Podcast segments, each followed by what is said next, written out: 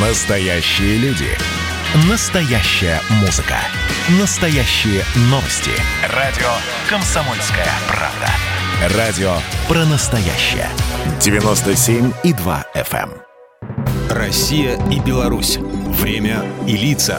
Здрасте, здесь Бунин, и сегодня мы отправимся по белорусским рекам и озерам. Кстати, именно 15 июля в 1998 был принят прежний водный кодекс Республики Беларусь. Но с тех пор много воды утекло, в самом буквальном смысле слова. И несмотря на то, что сейчас действует уже другой кодекс, Белорусское Министерство природных ресурсов и охраны окружающей среды продолжает вести работу по его уточнению и изменению, ну, с учетом постоянно меняющихся реалий. Известный ученый и естествоиспытатель и мыслитель академик Владимир Вернадский как-то заметил, когда необходимо подчеркнуть ценность чего-либо, мы обычно сравниваем его с золотом. В переносном смысле зеленым золотом называют лес, белым хлопок, черным нефть, а с чем можно сравнить ценность воды?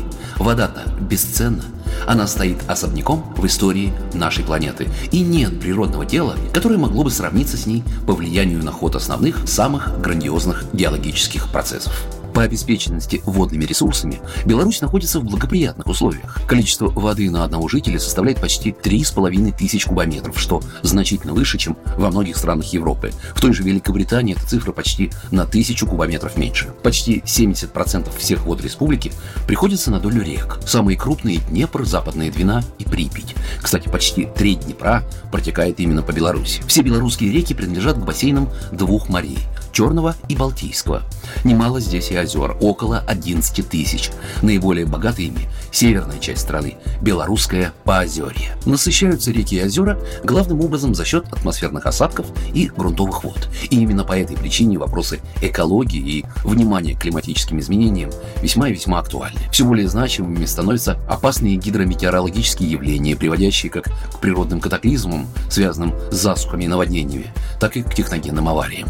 Мы же в курсе, что возникают эти явления не только со значительным потеплением на большей части планеты, но и из-за похолодания в отдельных регионах. Проблема изменения климата в Республике Беларусь является одним из приоритетных направлений исследований на государственном уровне.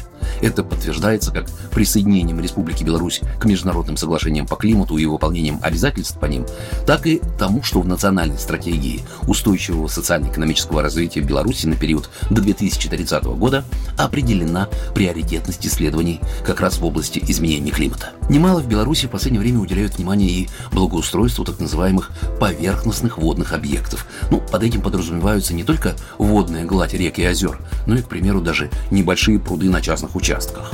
Природа уже давно дает нам понять, чем бережнее мы к ней относимся, тем больше будет вокруг комфортных условий жизнедеятельности человека, где бы он ни проживал. Программа произведена по заказу телерадиовещательной организации Союзного государства. Россия и Беларусь. Время и лица.